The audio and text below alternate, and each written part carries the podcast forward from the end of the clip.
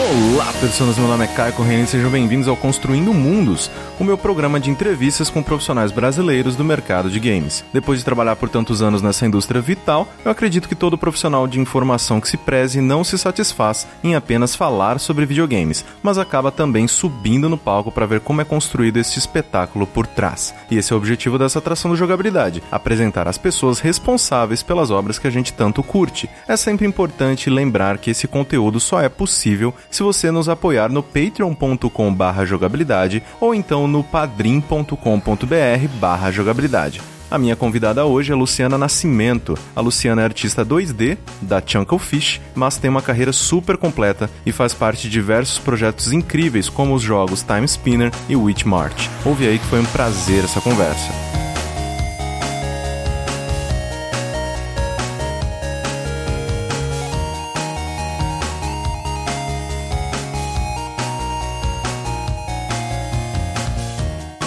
Lu, é um prazer enorme ter você aqui comigo no Construindo Mundos. Seja muito bem-vinda. Muito obrigada, prazer é meu. e assim, já é uma tradição aqui no programa e eu quero voltar até a pequena Luciana. Assim, desde pequena você já gostava de games, você já gostava de arte, você sabia que era isso que você queria fazer? Então, eu já gostava de arte e de jogos. E eu sabia que eu ia fazer alguma coisa relacionada com arte, mas cair em jogos foi meio que uma decisão que eu fiz quando eu tava no colegial e eu tinha que escolher meu curso técnico. Uhum. E tinha as opções de, de design, que eu, eu não gostava muito porque eu já vi minha irmã trabalhando em design e, e sabia como funcionava. Aí tinha moda, que eu queria muito, mas eu tava com medo de sofrer bullying. Nossa. E eu tava cansada de sofrer bullying. Aí tinha jogos e eu pensei, ah, talvez com jogos dê certo. E tem, tipo, matérias relacionadas à arte e tal. Uhum. E eu costumava fazer modding de. Tentava fazer modding de jogo, mas era só pra mim mesmo. E fazer servidor de Ragnarok com sprite personalizado. Ah, e, que legal. E eu fazia hack room de Pokémon também. Então aí meio que eu falei, ah, vou, vou tentar o curso de jogos. E isso é interessante, né? Porque nessa parte acadêmica você estudou bastante, né? Então eu, É. eu, eu quero me aprofundar um pouquinho nisso, porque eu acho que muitos dos nossos ouvintes, quando pensam quero trabalhar com games, não tem ideia do que estudar, onde procurar essa base e tal. No seu LinkedIn, né, que é muito onde eu faço as minhas pesquisas, então, gente, me ajuda, deixa atualizadinho, é uma bom. então, consta esse seu curso técnico em game design na Bento Quirino. Como que foi isso? Porque, pra mim, foi muito surpresa. Eu vi assim e falei, pera, calma. Como existe um curso técnico que é, né, sobre games? Como foi esse curso pra você? Foi uma surpresa saber que tinha esse curso, mas eu acho que eu fui. Isso aconteceu muito na minha vida. Eu acho que foi. Eu fui a segunda turma do curso desde que ele começou. Aham. Então tava muito experimental ainda. Não tinha exatamente uma aula de desenho pra fazer sprite, essas coisas. Tinha uma aula de design, as em graphic design. Uhum. E tinha aula de programação, mas era mais tipo focado em programação não focada em games. Sim. Pra você meio que entender como que funciona a lógica da programação, não a programação mais específica, né? Pra. Sim. É, teve cursos também, tipo, como Java, C, C++, C Sharp, e não, não tocou em nenhuma das engines. Uhum. Tinha um pouco de 3D. Talvez eu tenha perco alguma coisa no primeiro ano, porque no primeiro ano eu tava morando em Fortaleza, aí eu me mudei na metade do curso pra Campinas de volta. Sim. Mas eu sei que eu era fase de experimentação, tanto que na, na época que eu fiz o curso ele era mais barato do que ele é hoje, porque eles tinham acabado de iniciar o curso. Sim. Foi interessante porque eu tive que improvisar um pouco da pipeline normal pra fazer um jogo e abriu minha visão assim pra, se tem um curso técnico de jogos significa que deve ter um emprego relacionado a jogos em algum lugar e é uma coisa que eu posso trabalhar, né? Tipo, jogos não aparecem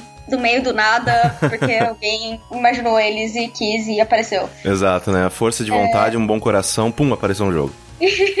Exatamente. Abriu minha mente pra saber que tinha um mercado de jogos, mas assim, tava muito no começo o curso, então eu não sei se eu posso julgar como ele é hoje em dia. Sim, sim, eu tava até olhando, né, a, grade atual, porque eu fiquei interessadíssimo, assim, falei, gente, como que funciona? Na- É porque, assim, né, na, onde eu morava, curso técnico era só, tipo, pecuária, agronomia, porque era no interior, né? É, tinha uns cursos assim também no, no Bento Quirino, então era uma mistura. Aí eu fiquei muito, caramba, gente, que raiva. Eu podia ter um curso desse onde eu fiz. Aí eu fiquei, quando eu fiz, eu fiz informática e era basicamente tipo, ó, oh, isso aqui é um computador, isso aqui é um HD. Aí eu, gente, eu sei disso. Tipo, vai, anda. E a minha, minha irmã mais velha também fez informática no mesmo colégio, mas foi tipo nove anos antes de eu fazer. Uhum. Então muita coisa mudou. É.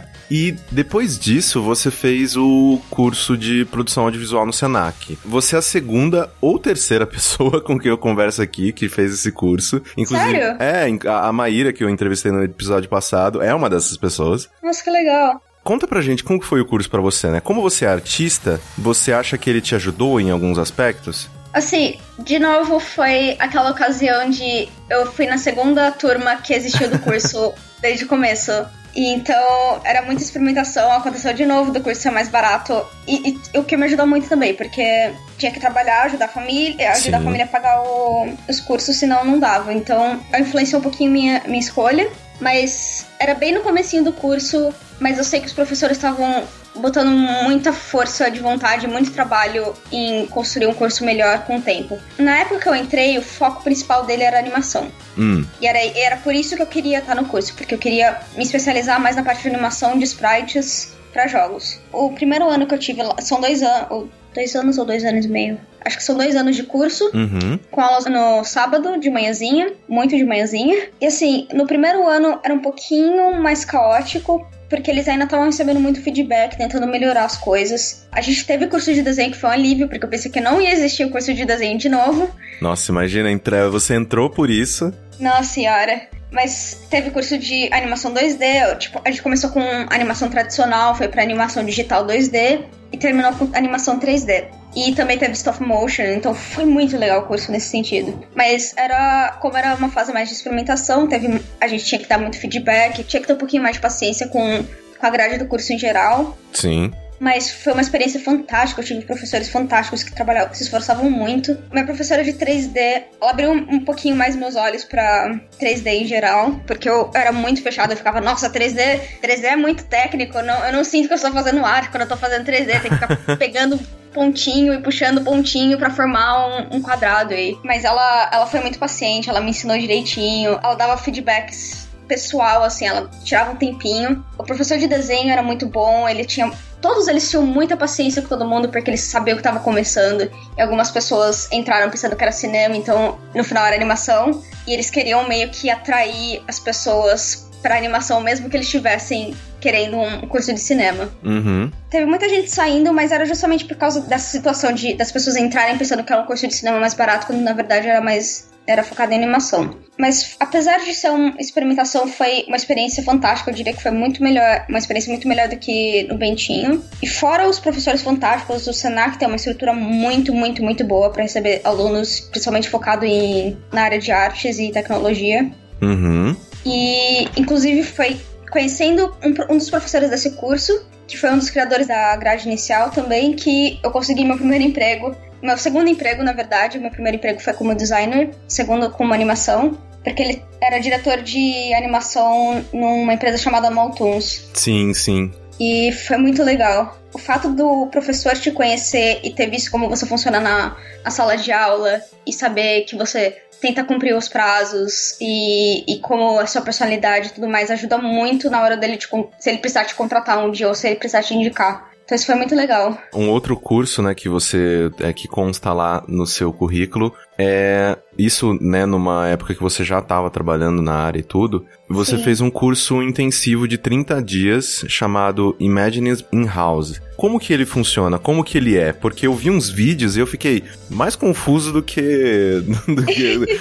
ok, eu sei como isso funciona. Não, não sei não. Como funciona? É... Você vai para Toronto. Na época era em Toronto, era meu, minha turma foi a última turma em Toronto e tava se mudando para Montreal. Hum. E então você vai pra. Na época em Toronto por 30 dias e você mora na casa com seu professor e são quatro alunos no total, selecionados pelo portfólio, pela, pela entrevista, por tudo. O pacote geral. Sim. São 30 dias muito intensivos para você aprender a fazer arte conceitual tipo, para jogos e para animação e para filme. Então você mora no, na casa com esse professor, você tem aulas super intensivas todos os dias de semana e alguns fins de semana você tinha aula com outros professores de que trabalhavam na Pixar ou na DreamWorks ou, ou na Blue Sky. Caramba. Era, foi muito fantástico. E assim, era você acordava de manhã, todo mundo tinha café da manhã junto, você começava a estudar com o professor, ele dava aula, tinha almoço, era mais, aí tinha mais aula, aí no meio da tarde terminava e você começava a fazer sua lição de casa, que era muito, muito, muito extensiva e muito intensiva. E era isso, você fazia até a hora de dormir, aí você comia e dormia, e no dia seguinte você entregava essa lição, você começava uma nova lição, e foi assim por 30 dias. Caramba. Foi muito, muito intenso. Teve workshops com esses professores, que foi muito fantástico conhecer todas as pessoas. A gente foi no estúdio da Imaginismo também, que eles fazem trabalho para esses grandes estúdios também. Eles são uma, um estúdio de ilustração que fazem trabalho para empresas de, de filme e de animação. Uhum. Tipo, eles fizeram arte conceitual para Alice in Wonderland, do Tim Burton.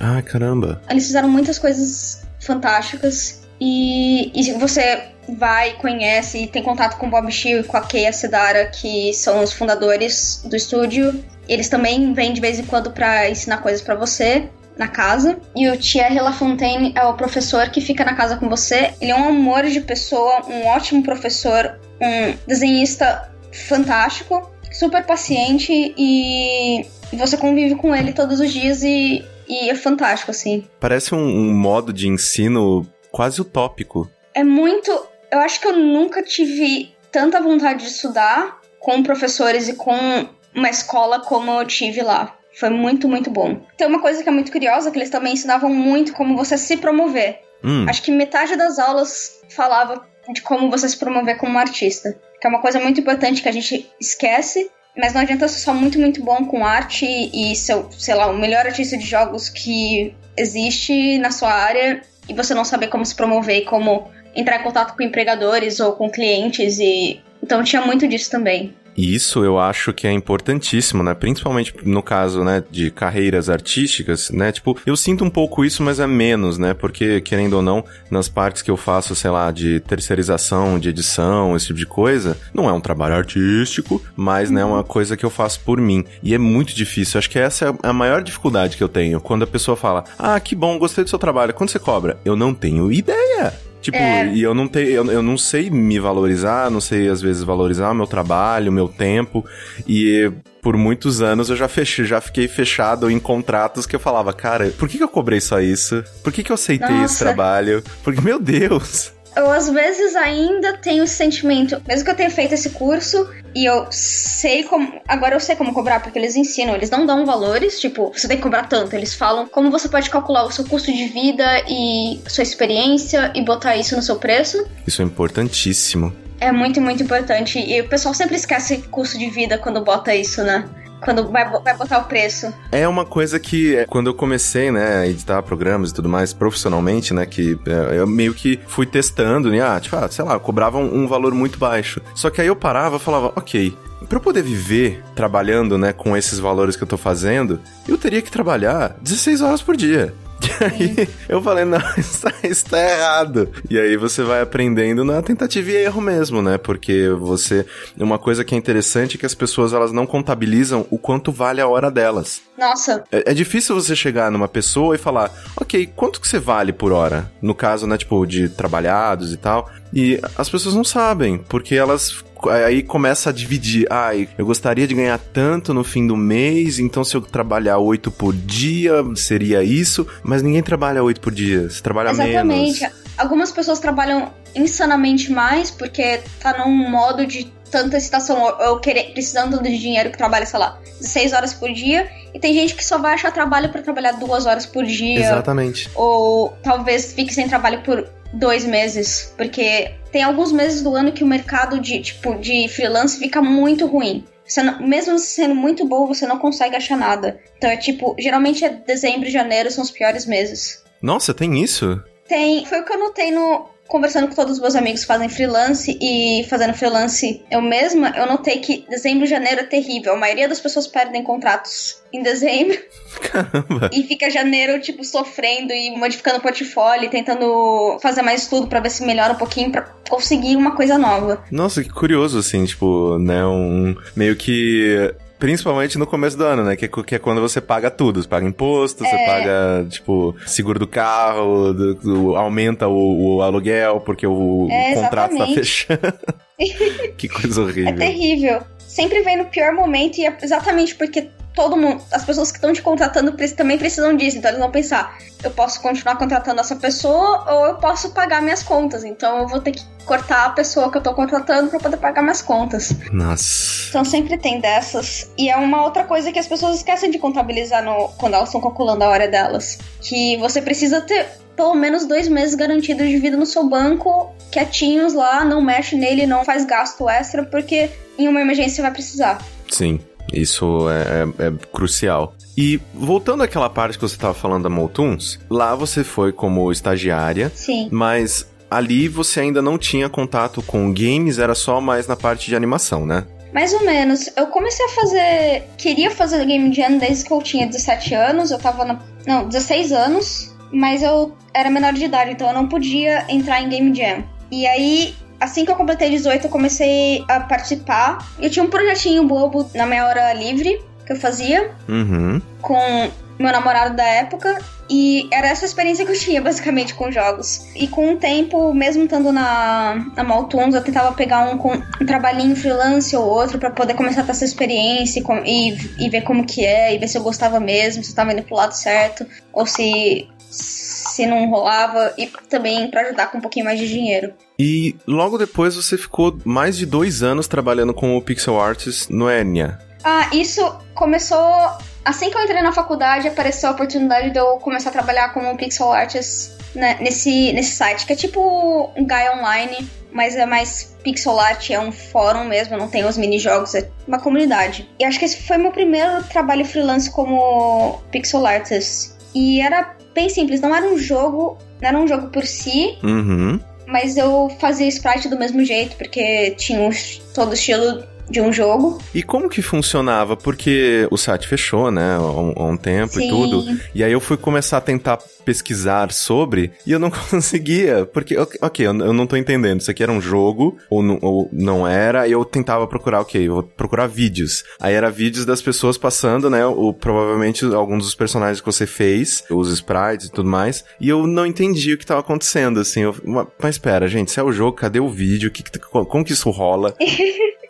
Então, era confuso. Bem, era bem um, um site, um fórum que você tinha as comunidades que tinham inter, interesses gerais, tipo, hum. você gosta de costurar, você vai no subfórum de costurar, você gosta de fazer cosplay, gosta de anime, ou você quer ler um pouquinho da história do que o, o dono do fórum tá escrevendo pro fórum. Hum. Então, você, você interagindo com as pessoas do fórum, você ganhava moedinhas, e com essas moedinhas você podia comprar seus incrementos pro seu avatar. É uma gamificação do Reddit. Exatamente, a gamificação do Reddit. E era um site que era bem kid-friendly, tinha um controle grande de como o site funcionava, para ter certeza que todo mundo podia acessar de forma segura. Ai, que legal. Não sentir, like... Era, era, era bem legal, assim, a comunidade era bem legal, eu queria ter interagido mais, mas eu tava na maluquice de fazer faculdade, morar duas horas longe da faculdade, fazer o estágio, que era uma hora longe da faculdade e da casa, então era tipo, eu passava quatro horas por dia indo de um lugar para o outro, quatro horas estudando e cinco horas trabalhando. Acho que era cinco horas. Então, não tinha tempo para nada naquela época. Eu tava na loucura. E bem, agora nós chegamos na Sleep Chip. É.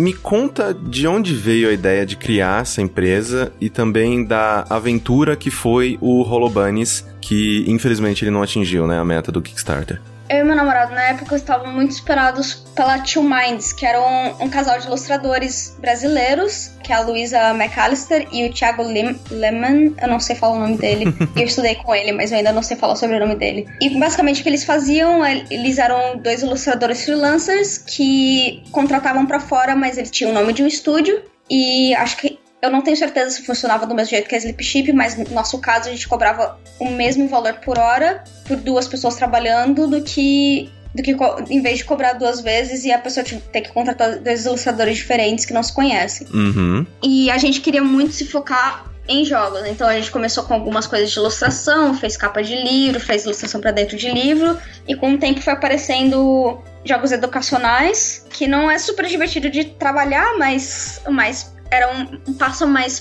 próximo de fazer jogos indie. Sim. E também apareceram uns AV Games e ilustração em geral, de vez em quando. E no tempo que sobrava, a gente tentava tocar alguns projetos pessoais nossos de jogos mesmo. Então era, era assim que funcionava. E o Holobanes, eles entraram em contato comigo quando eu tava na Imaginismo ainda. E eles eram muito, muito amigáveis. E eu. No começo eles começaram, quiseram me contratar como freelancer, eles não tinham dinheiro, mas a gente continuou conversando. E eu gostei muito da ideia do jogo que eles queriam criar. E eu também gostei muito de, de interagir com eles em geral. Então eu pensei, vou pegar como um projeto pessoal isso daqui e fazer no meu no tempo que sobra e vai ser um projeto que eu vou poder fazer e relaxar no fim de semana e praticar minhas habilidades como pixel artist. Uhum. A gente fez um Kickstarter, o primeiro Kickstarter falhou, o segundo Kickstarter funcionou, mas o valor era muito, muito baixo, então deu para eu trabalhar por, sei lá, dois meses nele sem ter muito problema financeiro, mas depois disso não tinha como tocar, então ficou de novo como um projeto, um projeto que eu fazia no meu tempo livre. E o Olobanis é um, a proposta dele era ser um, um brawler com quatro jogadores que são coelhinhos bonitinhos que explodem quando morrem. E acabou que a gente queria, queria criar uma campanha para ele em vez de só fazer o, o brawler. E na campanha eles usavam as vozes e os instrumentos dele para poder passar pelos obstáculos do jogo, que era um jogo de plataforma. Uhum. Acabou que o jogo era muito excessivo em escopo pra eu fazer ele no meu tempo pessoal. E eu tava num ponto que eu não podia parar tudo que eu tava fazendo na minha vida para só trabalhar nele. A gente conseguiu uma publisher por um tempo, eles ainda estão com os meninos do, da Qbit, mas ainda assim a publisher não, não a gente não conseguiu funding de novo. E um dos meninos voltou para a faculdade para poder estudar psicologia e o primo dele que fazia programação, ele tem uma, um filho, ele na época ele tinha uma esposa e tinha que trabalhar um trabalho comum de como web developer para para poder sustentar a família. Então tava todo todos nós estávamos meio para todo lado e sem poder trabalhar direito no jogo. Depois que eu me mudei para Montreal, e eu tava tendo que trabalhar muito intensamente para poder manter minha vida lá e garantir que eu pudesse achar uma empresa que fosse me contratar no futuro. Eu, eu decidi que era melhor não pre continuar prejudicando os meninos e segurando eles para trás e eu acabei saindo do projeto. Mas eles lançaram um spin-off chamado Olobanis Paus Café. E acho que saiu essa semana. Olha só. Não, semana passada. Sim. O projeto tem, acho que ainda 99% da minha arte. Eu não sei o que aconteceu com o outro artista. Mas eu fiquei bem feliz que eles conseguiram lançar, porque eu sei que eles passaram por muita dificuldade também para continuar estudando e trabalhando e sustentando família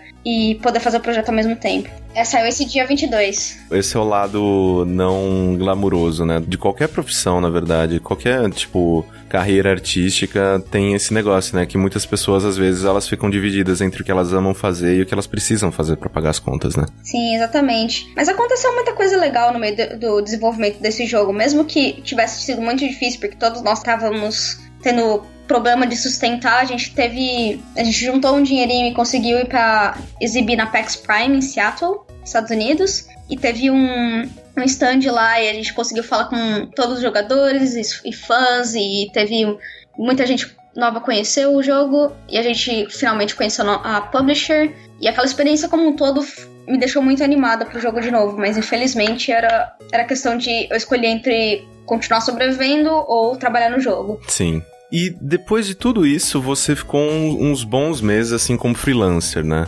E nessa época você já estava morando no Canadá? Como que foi isso? Então, depois que terminou meu relacionamento, eu pensei, eu sempre quis morar no Canadá e eu estou repetindo que eu quero morar no Canadá pelo menos uns 10 anos da minha vida. Acho que todo então, mundo, né? É a... Todo mundo. É, é, a... é uma utopia que é verdade. Sim, Canadá tem seus problemas, mas é um lugar maravilhoso e eu moraria lá de novo se me desse a oportunidade. Mas eu, depois do término do relacionamento, eu pensei, eu não tenho mais nada que me segure aqui no Brasil. Minha família apoia eu me mudar e meu cachorro eu posso levar comigo. então eu pensei, vou passar seis meses no Canadá, ver como que é. Se eu não gostar, eu volto. Se eu gostar, eu tento, eu volto pro Brasil, trabalho meu portfólio um pouquinho mais e tento achar um emprego lá de novo. Sim. Aí eu me dei 40 dias para fazer essa mudança. Eu contratei uma empresa de cargo para transportar a Pixel, minha cachorrinha.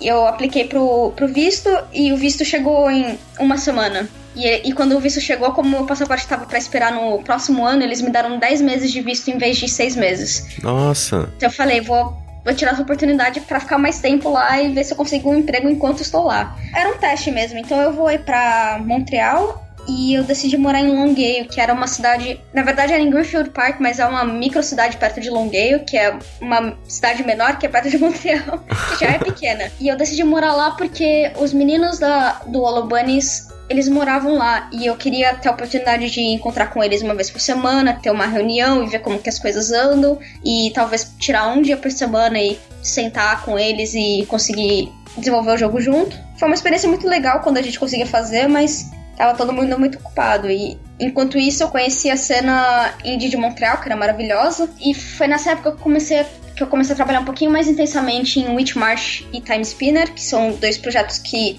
eu observava de longe e eu falava, nossa, queria ser eu a pessoa que começou a fazer esses jogos. E quando eles me, me chamaram para trabalhar nele, eu fiquei muito, muito feliz. Sim, inclusive sobre esses dois projetos, é uma coisa que é interessante que, principalmente no caso do, do Time Spinner, Uhum. Né, assim, né, já deixando é, mais claro pro pessoal que tá ouvindo. Ambos, né, foram Kickstarters bem sucedidos. Inclusive, eu já queria até te perguntar, o Witchmart, ele vai ser publicado pela Chunklefish. Foi você que fez essa ponte ou isso já não, acontecia? Não, foi, foi engraçado porque quando eu fui na entrevista de emprego, eles falaram que foi uma surpresa ver meu nome no Witchmart, porque eles não tinham ideia que eu, porque eles não tinham olhado bem no meu currículo, eles só olharam no portfólio e chamaram, vem, vem pra entrevista, e eu fui, fui para Londres para fazer entrevista, e quando eles chegaram lá, eles falaram, nossa, não acredito que você tá trabalhando no Mishmart, porque a gente tá, tá publicando o jogo. Aham. Foi mera coincidência, mas foi muito legal. E, né, no caso também no, do Time Spinner, que é um outro projeto de Kickstarter de sucesso, na época, eu nem lembro onde que eu tava trabalhando na época, eu ainda tava trabalhando com Hard News, e eu publiquei, né, sobre ele, tem uma série de GIFs incríveis do jogo tal, que é ótimo, né, pra publicar indo, indo nos lugares. E assim, me fala desses dois projetos, assim, ah, qual que é o seu envolvimento com eles e como que rolou esse contato para que você fizesse parte de ambos esses jogos? Eu não me lembro quando eu comecei a trabalhar nos dois projetos, porque eu acho que foi na época da Sleep Ship ainda. Uhum. Mas Time Spinner eu faço todos os retratos de todos os personagens. Eu faço todos os bichinhos de estimação da Lunais, que é a personagem principal. Faço sprite, faço animação e faço retratos deles também. Algumas vezes eu fiz alguns objetos pro background que eram maiores e o desenvolvedor principal estava muito lotado de trabalho para fazer. E no Witchmarsh eu fiz quase todos os ícones que o jogo tem até agora. Que é tipo ícones de, de itens, de armas, de poções, essas coisas. Fiz plano de fundo para eles algumas vezes também. E bem, assim, como eu falei da Chucklefish, né? Essa é a empresa que você trabalha agora. E um estúdio que eu pago muito pau.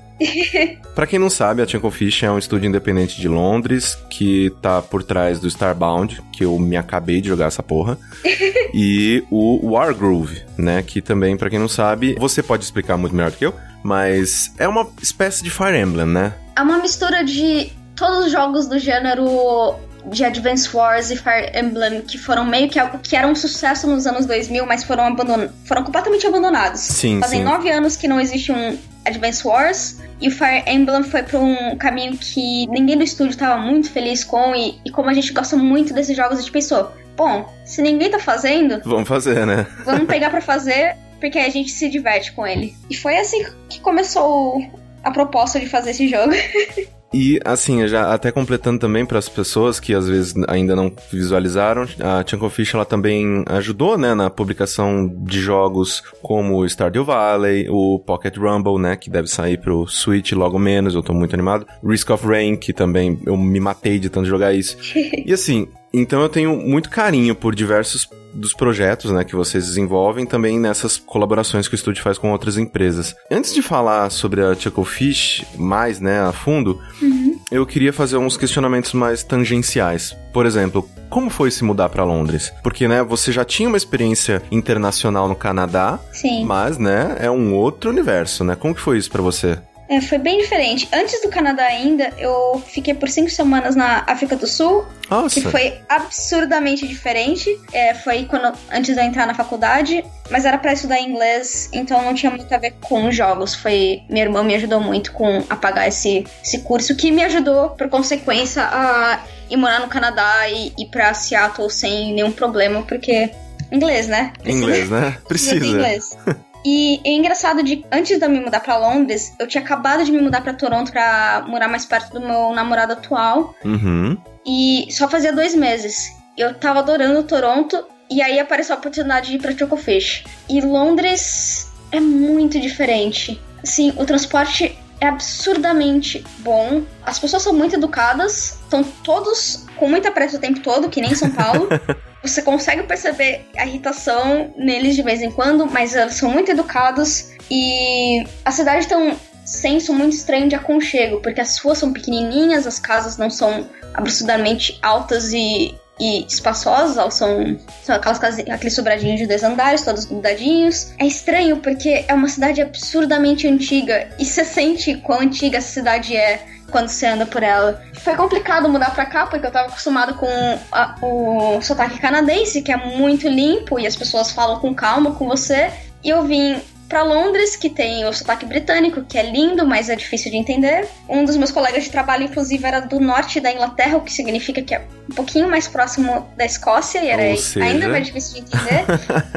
é incompreensível, né? Tem até vídeos é, humorísticos, né, sobre, sei lá, o sotaque escocês com, sei lá, ferramentas de reconhecimento de voz. É impossível. Nossa, é muito difícil. E foi engraçado porque quando eu cheguei para fazer minha entrevista aqui, quem tinha que me dar as tarefas que eu, que eu tinha que fazer era esse colega de trabalho que tinha um sotaque muito forte do norte da Inglaterra.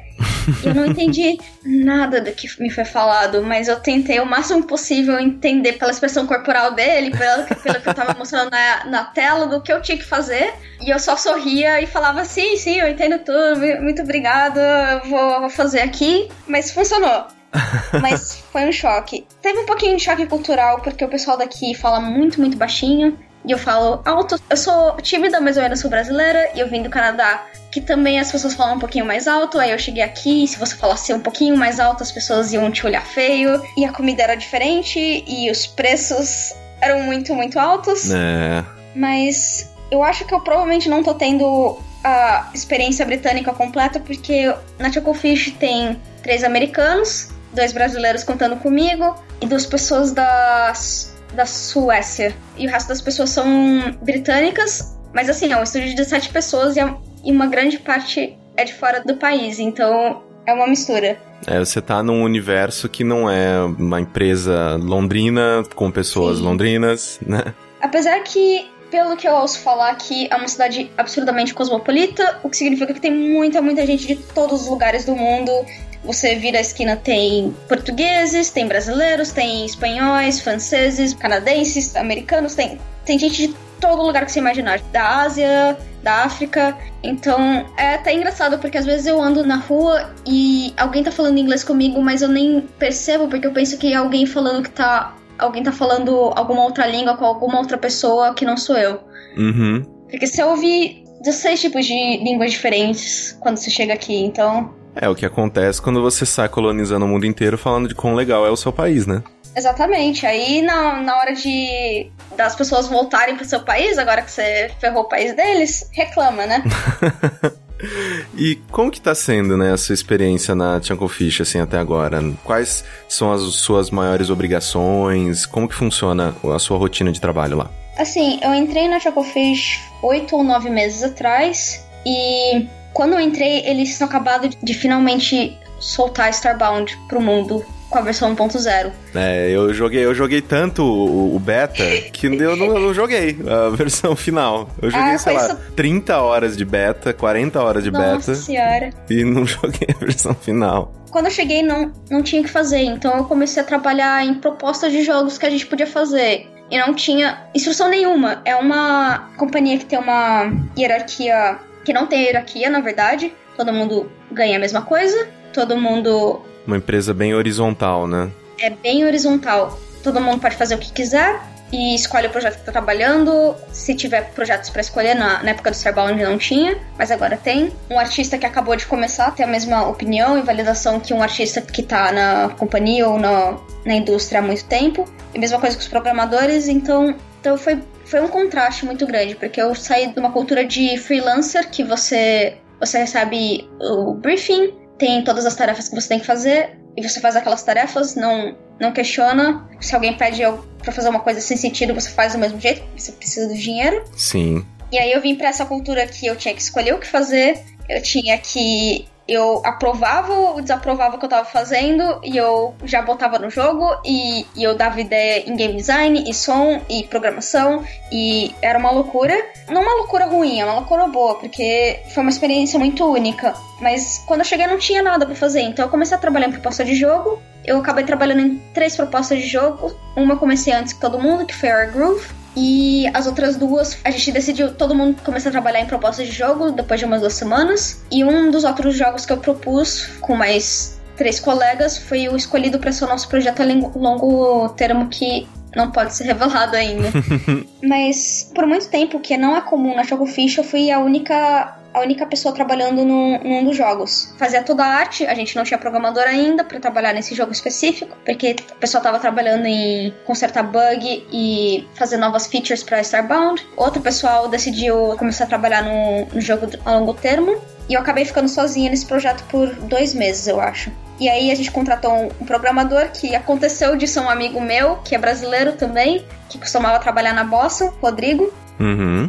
E aí começou uma produção mais séria e desde que a gente recebeu a notícia que a Nintendo estava interessada no jogo e queria apoiar integralmente o que a gente estava fazendo, virou uma loucura. A gente contratou um freelancer e por causa da, dessa hierarquia horizontal todo mundo pode conversar com o freelancer e o freelancer pode conversar de volta e dar propostas. E outro artista da, da equipe também jun se juntou, começaram a fazer o som, a gente pegou um, alguém para trabalhar na música também. Mas foi muito interessante e é muito estranho porque eu sou amiga do meu chefe, eu vou passar os fins de semana na casa dele e meu chefe divide a casa com outro colega meu e todo mundo passa o fim de semana junto. Quem não passa num grupo tá passando no outro. Um monte de gente divide casa e todo mundo é muito amigo dentro daquela empresa. E acho que foi uma das coisas que eles mais enfatizaram para mim quando eu fiz a entrevista foi: não importa o seu nível de habilidade, a gente tá procurando alguém que se encaixe bem na empresa, porque por causa da nossa dinâmica, porque todo mundo é tão junto. É como se vocês fossem uma comunidade hippie que faz jogos. Exatamente. E todo mundo mora perto ainda por cima. Todas as casas são uma pertinho da outra. Então é uma experiência bem diferente. Eu gosto, eu gosto bastante. Claro que é sempre é um pouquinho difícil de adaptar. É muito, muito diferente de empresa, de qualquer outra empresa que eu trabalhei. E às vezes é um pouquinho. Você é pego por surpresa, porque às vezes você tá trabalhando, você manda um, um gifzinho e aí um monte de gente veio dar feedback. Foi tipo, foi uma loucura quando começou, porque eu não estava acostumada com isso. Eu tava acostumada a mandar para um cliente. O cliente falava se gostava, se não gostava, se não voltava a desenhar. E agora eu tô tipo num ambiente que eu recebo esse feedback. E mesmo que eu receba ele, é para mim escolher se ele foi útil ou não e aplicar ou não. Então, isso foi um contraste gigantesco. E eu não sei se outras empresas de jogo trabalham assim também mas é bem interessante. É aquele choque no sentido de que você, antes você era uma peça da engrenagem e agora você é um dos pilares. É, exatamente. Né? Então, é bem diferente porque, pensando até pra frente, se por algum acaso, sei lá, você chegar e falar, porra, ok, deu o meu tempo aqui, eu acho que eu tô pronta para seguir e fazer outras coisas. Vai ser muito difícil voltar, né, ao esquema anterior e tradicional de, ok, deixa eu aqui aparar as minhas arestas e voltar a ser uma engrenagem. Sim, eu tenho que mudar minha mente toda vez que eu chego em casa, porque eu chego em casa e às vezes eu quero fazer um trabalho freelance, porque quero juntar meu dinheirinho e quero, claro, participar de muitos outros projetos. Então, às vezes eu chego em casa e eu fico, tenho que ficar lembrando. Eu não estou trabalhando mais no estúdio agora, eu tô trabalhando como freelancer. Eu vou fazer o que me foi mandado e é isso. Eu não vou, eu não vou questionar. E é, é estranho, mas é uma experiência muito boa. E é bom ver que tá funcionando. Lu, agora umas perguntinhas existenciais. Você já pensou em desistir? O que, que te manteve nessa indústria até hoje? Eu pensei, não seriamente, em desistir. Passava aquele pensamento bobo, tipo, nossa, hoje eu não tenho nenhum dinheiro. eu não sei como que eu vou comprar comida minha e do meu cachorro amanhã, eu não sei como eu vou pagar meu aluguel depois de amanhã, eu devia só pegar um emprego como designer ou alguma coisa que pudesse me dar um emprego no Brasil. E era isso. E às vezes também eu pensava, eu vou desistir desse projeto porque tá muito difícil de conviver com as pessoas que estão nesse projeto. Mas aí eu lembro que eu passei por tanta coisa para poder conseguir chegar nessa indústria. Eu podia ter ido para um, um lado que talvez fosse um pouco mais fácil para mim. Eu podia que eu já tivesse um caminho meio que percorrido. Eu podia ter ido para design, que minha irmã podia me introduzir para os estúdios. Eu podia ir para moda e minha mãe podia me passar todo o conhecimento dela, mas no lugar disso eu decidi ir pra games. E, e foi tanta luta, e tanta luta minha, dos meus pais, dos meus amigos e família, que eu. Toda vez que eu pensava isso, eu achava que não era justo com as pessoas que batalharam comigo e comigo mesma desistir. Eu acho que uma das coisas que mais me fizeram pensar em desistir de projetos em si foi um pouquinho do machismo dentro da empresa que tá meio que tá enviesado e as pessoas que estão dentro não conseguem notar de jeito nenhum. Como que você percebia isso? No sentido de, às vezes, qualificarem menor o seu trabalho, não levarem tão a sério Sim. as suas opiniões? Como que acontecia isso? É, é, exatamente os dois exemplos que você deu. Às vezes você tá tentando dar sua opinião como profissional, mas ninguém tá te ouvindo, mas se alguém do sexo oposto falar exatamente a mesma coisa, essa pessoa tá certa e todo mundo concorda com ela, ou senão pessoas ficam muito, muito surpresas quando você fala que você que quando notam que seu nome na verdade é um nome feminino, você não é um homem e, e você, não, você nota o tratamento mudando um pouquinho, os e-mails ficando tipo um pouquinho mais impositórios e fora isso você vê é, tem essa coisa de tipo quando tem listas de melhores artistas ou melhores programadores de jogos, você vê tantas poucas ou talvez nenhuma mulher nessas listas. Uhum. Que foi um caso que aconteceu na Edge Magazine, na edição de pixel art, que teve exatamente zero artistas femininas que trabalhavam em jogos na edição, que era sobre pixel art e jogos. E quando me perguntaram no Twitter, mas quem que você botaria? Eu consegui listar pelo menos 10, que era o que cabia nos 140 caracteres do Twitter. Se eu pudesse, eu, eu listava mais. E tem pequenas coisas, pequenos comentários, como como você se veste, ou, ou talvez passa o sentimento de que se você não tem uma voz muito alta, ou se você não é muito impositória, você não consegue se expressar e ser ouvida direito. Mas eu acho que talvez a maioria das indústrias, especialmente que são muito focadas em um público mais masculino, sejam assim. Eu não, eu não tenho experiência certa para falar isso. E é estranho porque por exemplo, né, agora eu tô tentando falar com diversas mulheres para também, né, dar aquela animação nas pessoas que nos escutam, meninas que nos escutam, que sim, dá para rolar, dá para fazer, vamos aí. E uma coisa que eu achei interessante é que, né, de, eu fui vendo, né, tipo, diversos nomes, pessoas que eu achava legal, o trabalho que eu conhecia, tudo mais, e eu fui fazendo uma lista, né, de pessoas com quem eu queria conversar. A grande maioria era artista. Sim. Né, assim, tanto que eu comecei a ver, eu falei, ok, eu vou começar a ter que mudar a ordem de pessoas com quem eu converso para não ficar só artista, artista, artista, artista, artista, artista, artista. Sim. E isso, é, né, essas coisas que você me falou, por mais que não me é, surpreendam, eu ainda acho estranho no sentido de que a parte artística tem tantas profissionais, mulheres, que não, não é possível que, que ainda permaneça esse tipo de, de comportamento, de reação, de. E assim, né? Tipo, eu já fui casado com uma artista, né? Que inclusive tá trabalhando uhum. com jogos hoje em dia. E eu sei o que ela passava. Eu sei o que é, tipo, ver, sei lá, ela me puxando e falando: lê isso aqui. Uhum. Se fosse para você, como você responderia? sabe? E, e, ficar, assim, muito irritado, muito revoltado, porque você fala, meu, não é possível. Assim, as pessoas sabem que, né, que no caso, quando iam contratar é que era uma mulher uhum. e que você está fazendo uma escolha, mas depois parece que a empresa esquece disso e fala: ah, não, ah, ver... caraca, verdade, é uma mulher, a gente pode tratar mal. Sim, me surpreendeu muito também. Foi uma coisa que eu não esperava tanto, porque quando eu tava, quando eu tava na escola era meio que uma bolinha, porque no primeiro curso que eu fiz, que era o de jogos, tinha duas meninas contando comigo no curso, mas a gente não era tratada diferente por meio dos nossos, dos nossos amigos. Mas quando eu chegava na, na vida real mesmo, que é fora da escola, foi uma surpresa muito grande notar toda essa reação. E eu acho que parte do fato de ter muita artista e pouca programadora, ou poucas mulheres numa parte muito mais densa tecnicamente, é o fato de que quando a gente é pequena, a gente não é estimulada como os meninos são estimulados a, a explorar, a questionar mais, a, a se interessar por ciência. Se tá no computador muito, ah, é coisa de menina, você não devia estar no computador muito. Ou você tá fazendo programação, mas que isso, vai desenhar, ou você não vai brincar de boneca. Meus pais nunca fizeram isso, aliás, só só esclarecendo, porque eles me estimularam muito, mas eu sinto que a maioria das famílias é assim, então acaba meio que capando as meninas de terem interesse e seguirem com esse interesse, porque desde criança você fica, ficam repetindo para você, ah, mas não é pra, não é pra menina isso, ou ah, mas você devia fazer uma coisa, talvez mulheres se dessem melhor nisso, né? Não ficar aí digitando, digitando código no computador.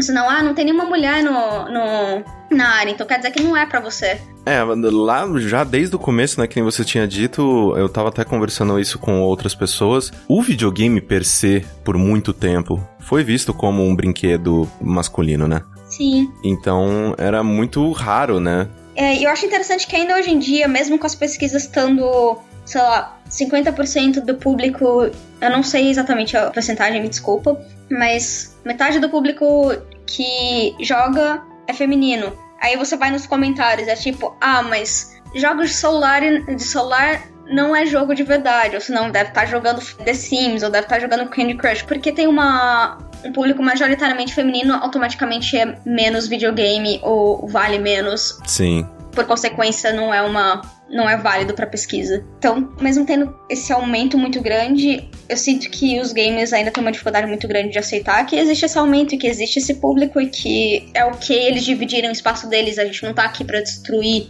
o espaço, mas a gente tá aqui para envolver o espaço e, e tornar um lugar melhor e poder jogar e se divertir e poder desenvolver jogos do mesmo jeito. Sim, né? Porque eu acho que o, o, o medo, né, e que causa a repulsa consequentemente, uhum. é meio que você vê o seu mais pessoas entrando num clubinho que você achava que era só seu. E o, o receio da, das pessoas, eu sinto, né, o que o mais básico, né, antes é aquele negócio, ah, OK, agora, né, nós temos muitas mulheres jogando e o meu jogo da heroína peituda e de fio dental não vai mais existir. Quando na verdade, isso é uma falácia, porque ele sim vai continuar existindo, só que ao mesmo tempo, outros jogos legais com temáticas diferentes vão começar a existir também. Exatamente. E tudo vai coexistir e vai ser um mercado mais plural ao invés de um mercado mais monotemático, mais, né? Então, as pessoas elas, elas estão com medo da mudança, mas é uma mudança que não tem nada de negativo. Exatamente. Eu acho que as pessoas esquecem que, por mais que seja muito novo, o mercado de jogos é absurdamente gigantesco e o crescimento dele não tá parando, ele tá, ele continua crescendo e continua abrindo novas empresas e as empresas são capazes de vender os jogos dela e, e tem espaço para tudo isso. É, é, é muito complicada a situação toda. Sim. E agora o contrário da pergunta anterior, né? Para onde que você quer crescer? Né, para onde você ainda pretende levar a sua carreira, projetos que você sente vontade de participar, que ainda não teve oportunidade, esse tipo de coisa. Eu não sei pro futuro próximo. Eu quero muito terminar o Airgroove. Uhum. Eu tô revelando um jogo que eu tô fazendo com o meu namorado chamado Asteria Place, nesse, em abril. Uhum. E eu tô participando de outros projetos também que talvez vão finalmente sair e ser completos algum momento do, nos próximos dois anos. Fora isso, eu sei que em algum momento do futuro, não sei quando, eu quero muito poder abrir de novo um estúdio, mas que seja focado em fazer jogos e os jogos da casa, em vez de fazer jogos para os outros ou prestar serviço para os outros. Uhum. Para mim, a parte mais importante é continuar conseguindo trabalhar com arte de jogos, mas ia ser fantástico se eu conseguisse começar a trabalhar nos meus jogos tempo integral em vez de só fazer no, fim de semana, como eu tô fazendo agora. Talvez eu, um dia eu me mude de volta pro Canadá, porque foi mais que Londres seja maravilhoso, o Canadá ainda eu senti que foi um foi o lugar que eu me encontrei, me senti muito em casa lá e é, eu quero continuar fazendo joguinhos do lado. Tem um, um jogo que eu escrevi um, um roteiro inteiro para ele há dois anos atrás e até hoje eu não consegui fazer arte para ele, mas eu queria muito começar a trabalhar nele. Tem um joguinho que eu tô planejando com meu namorado também para começar assim que a gente terminar a Serious Place. Eu acho engraçado isso, né? Que a lista de coisas que a gente ainda quer fazer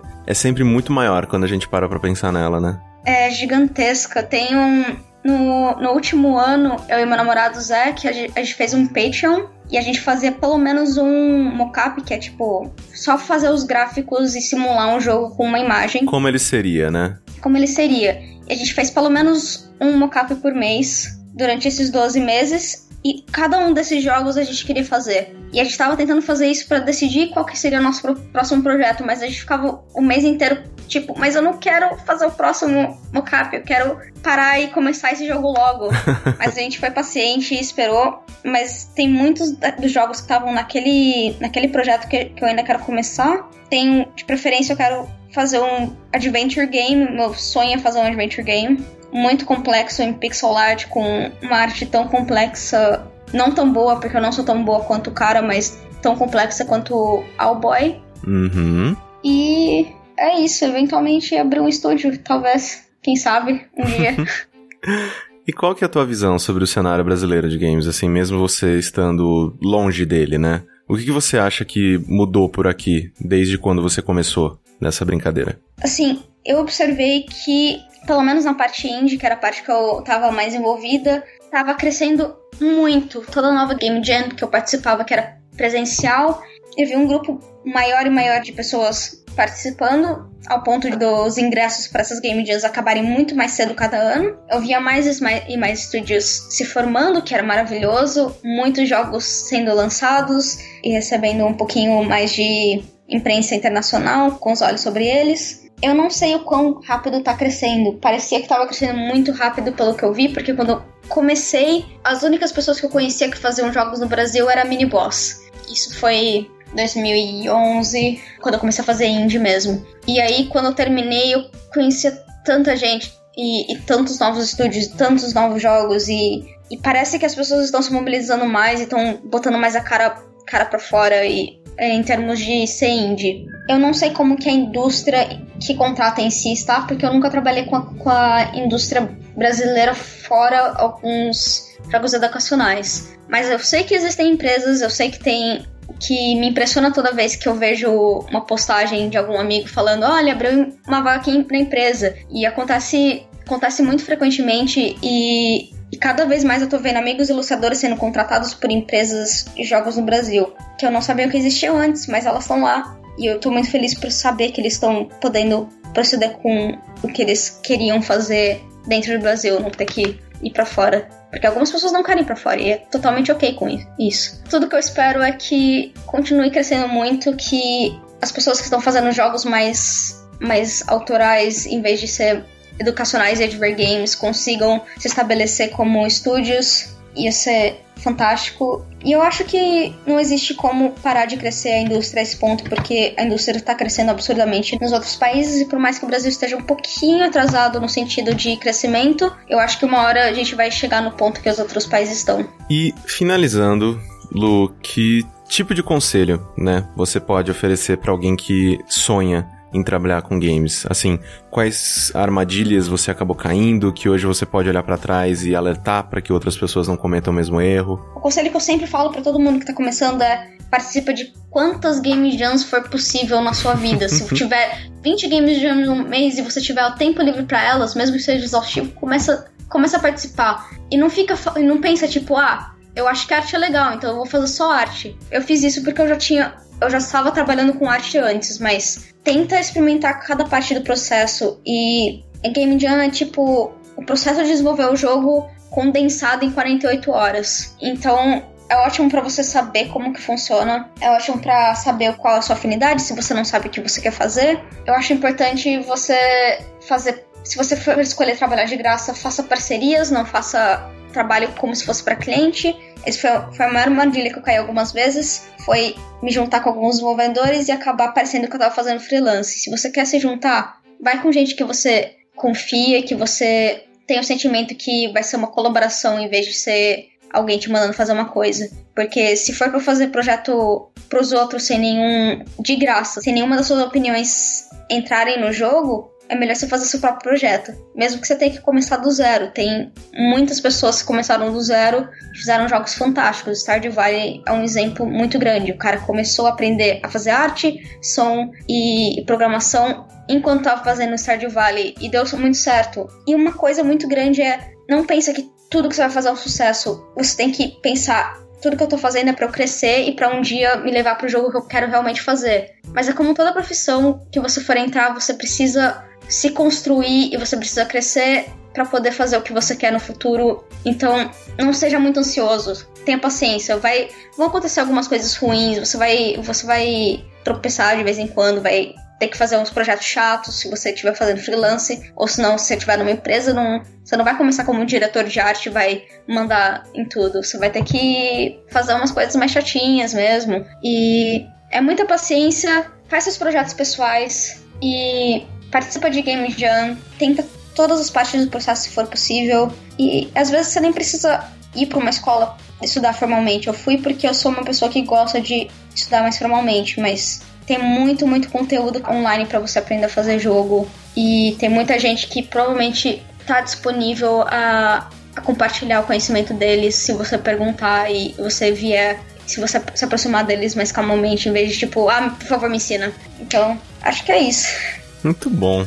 Lu, muito, muito obrigado pelo seu tempo. E muito obrigada. pelos seus conhecimentos também. Foi incrível ter você aqui comigo hoje. Foi muito, muito bom participar. Muito obrigada pelo convite.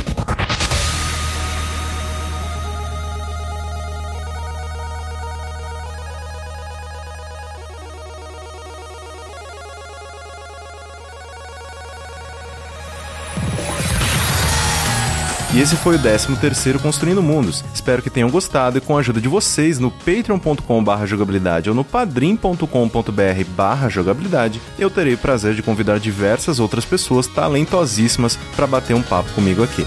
Até a próxima edição. Tchau, seus lindos!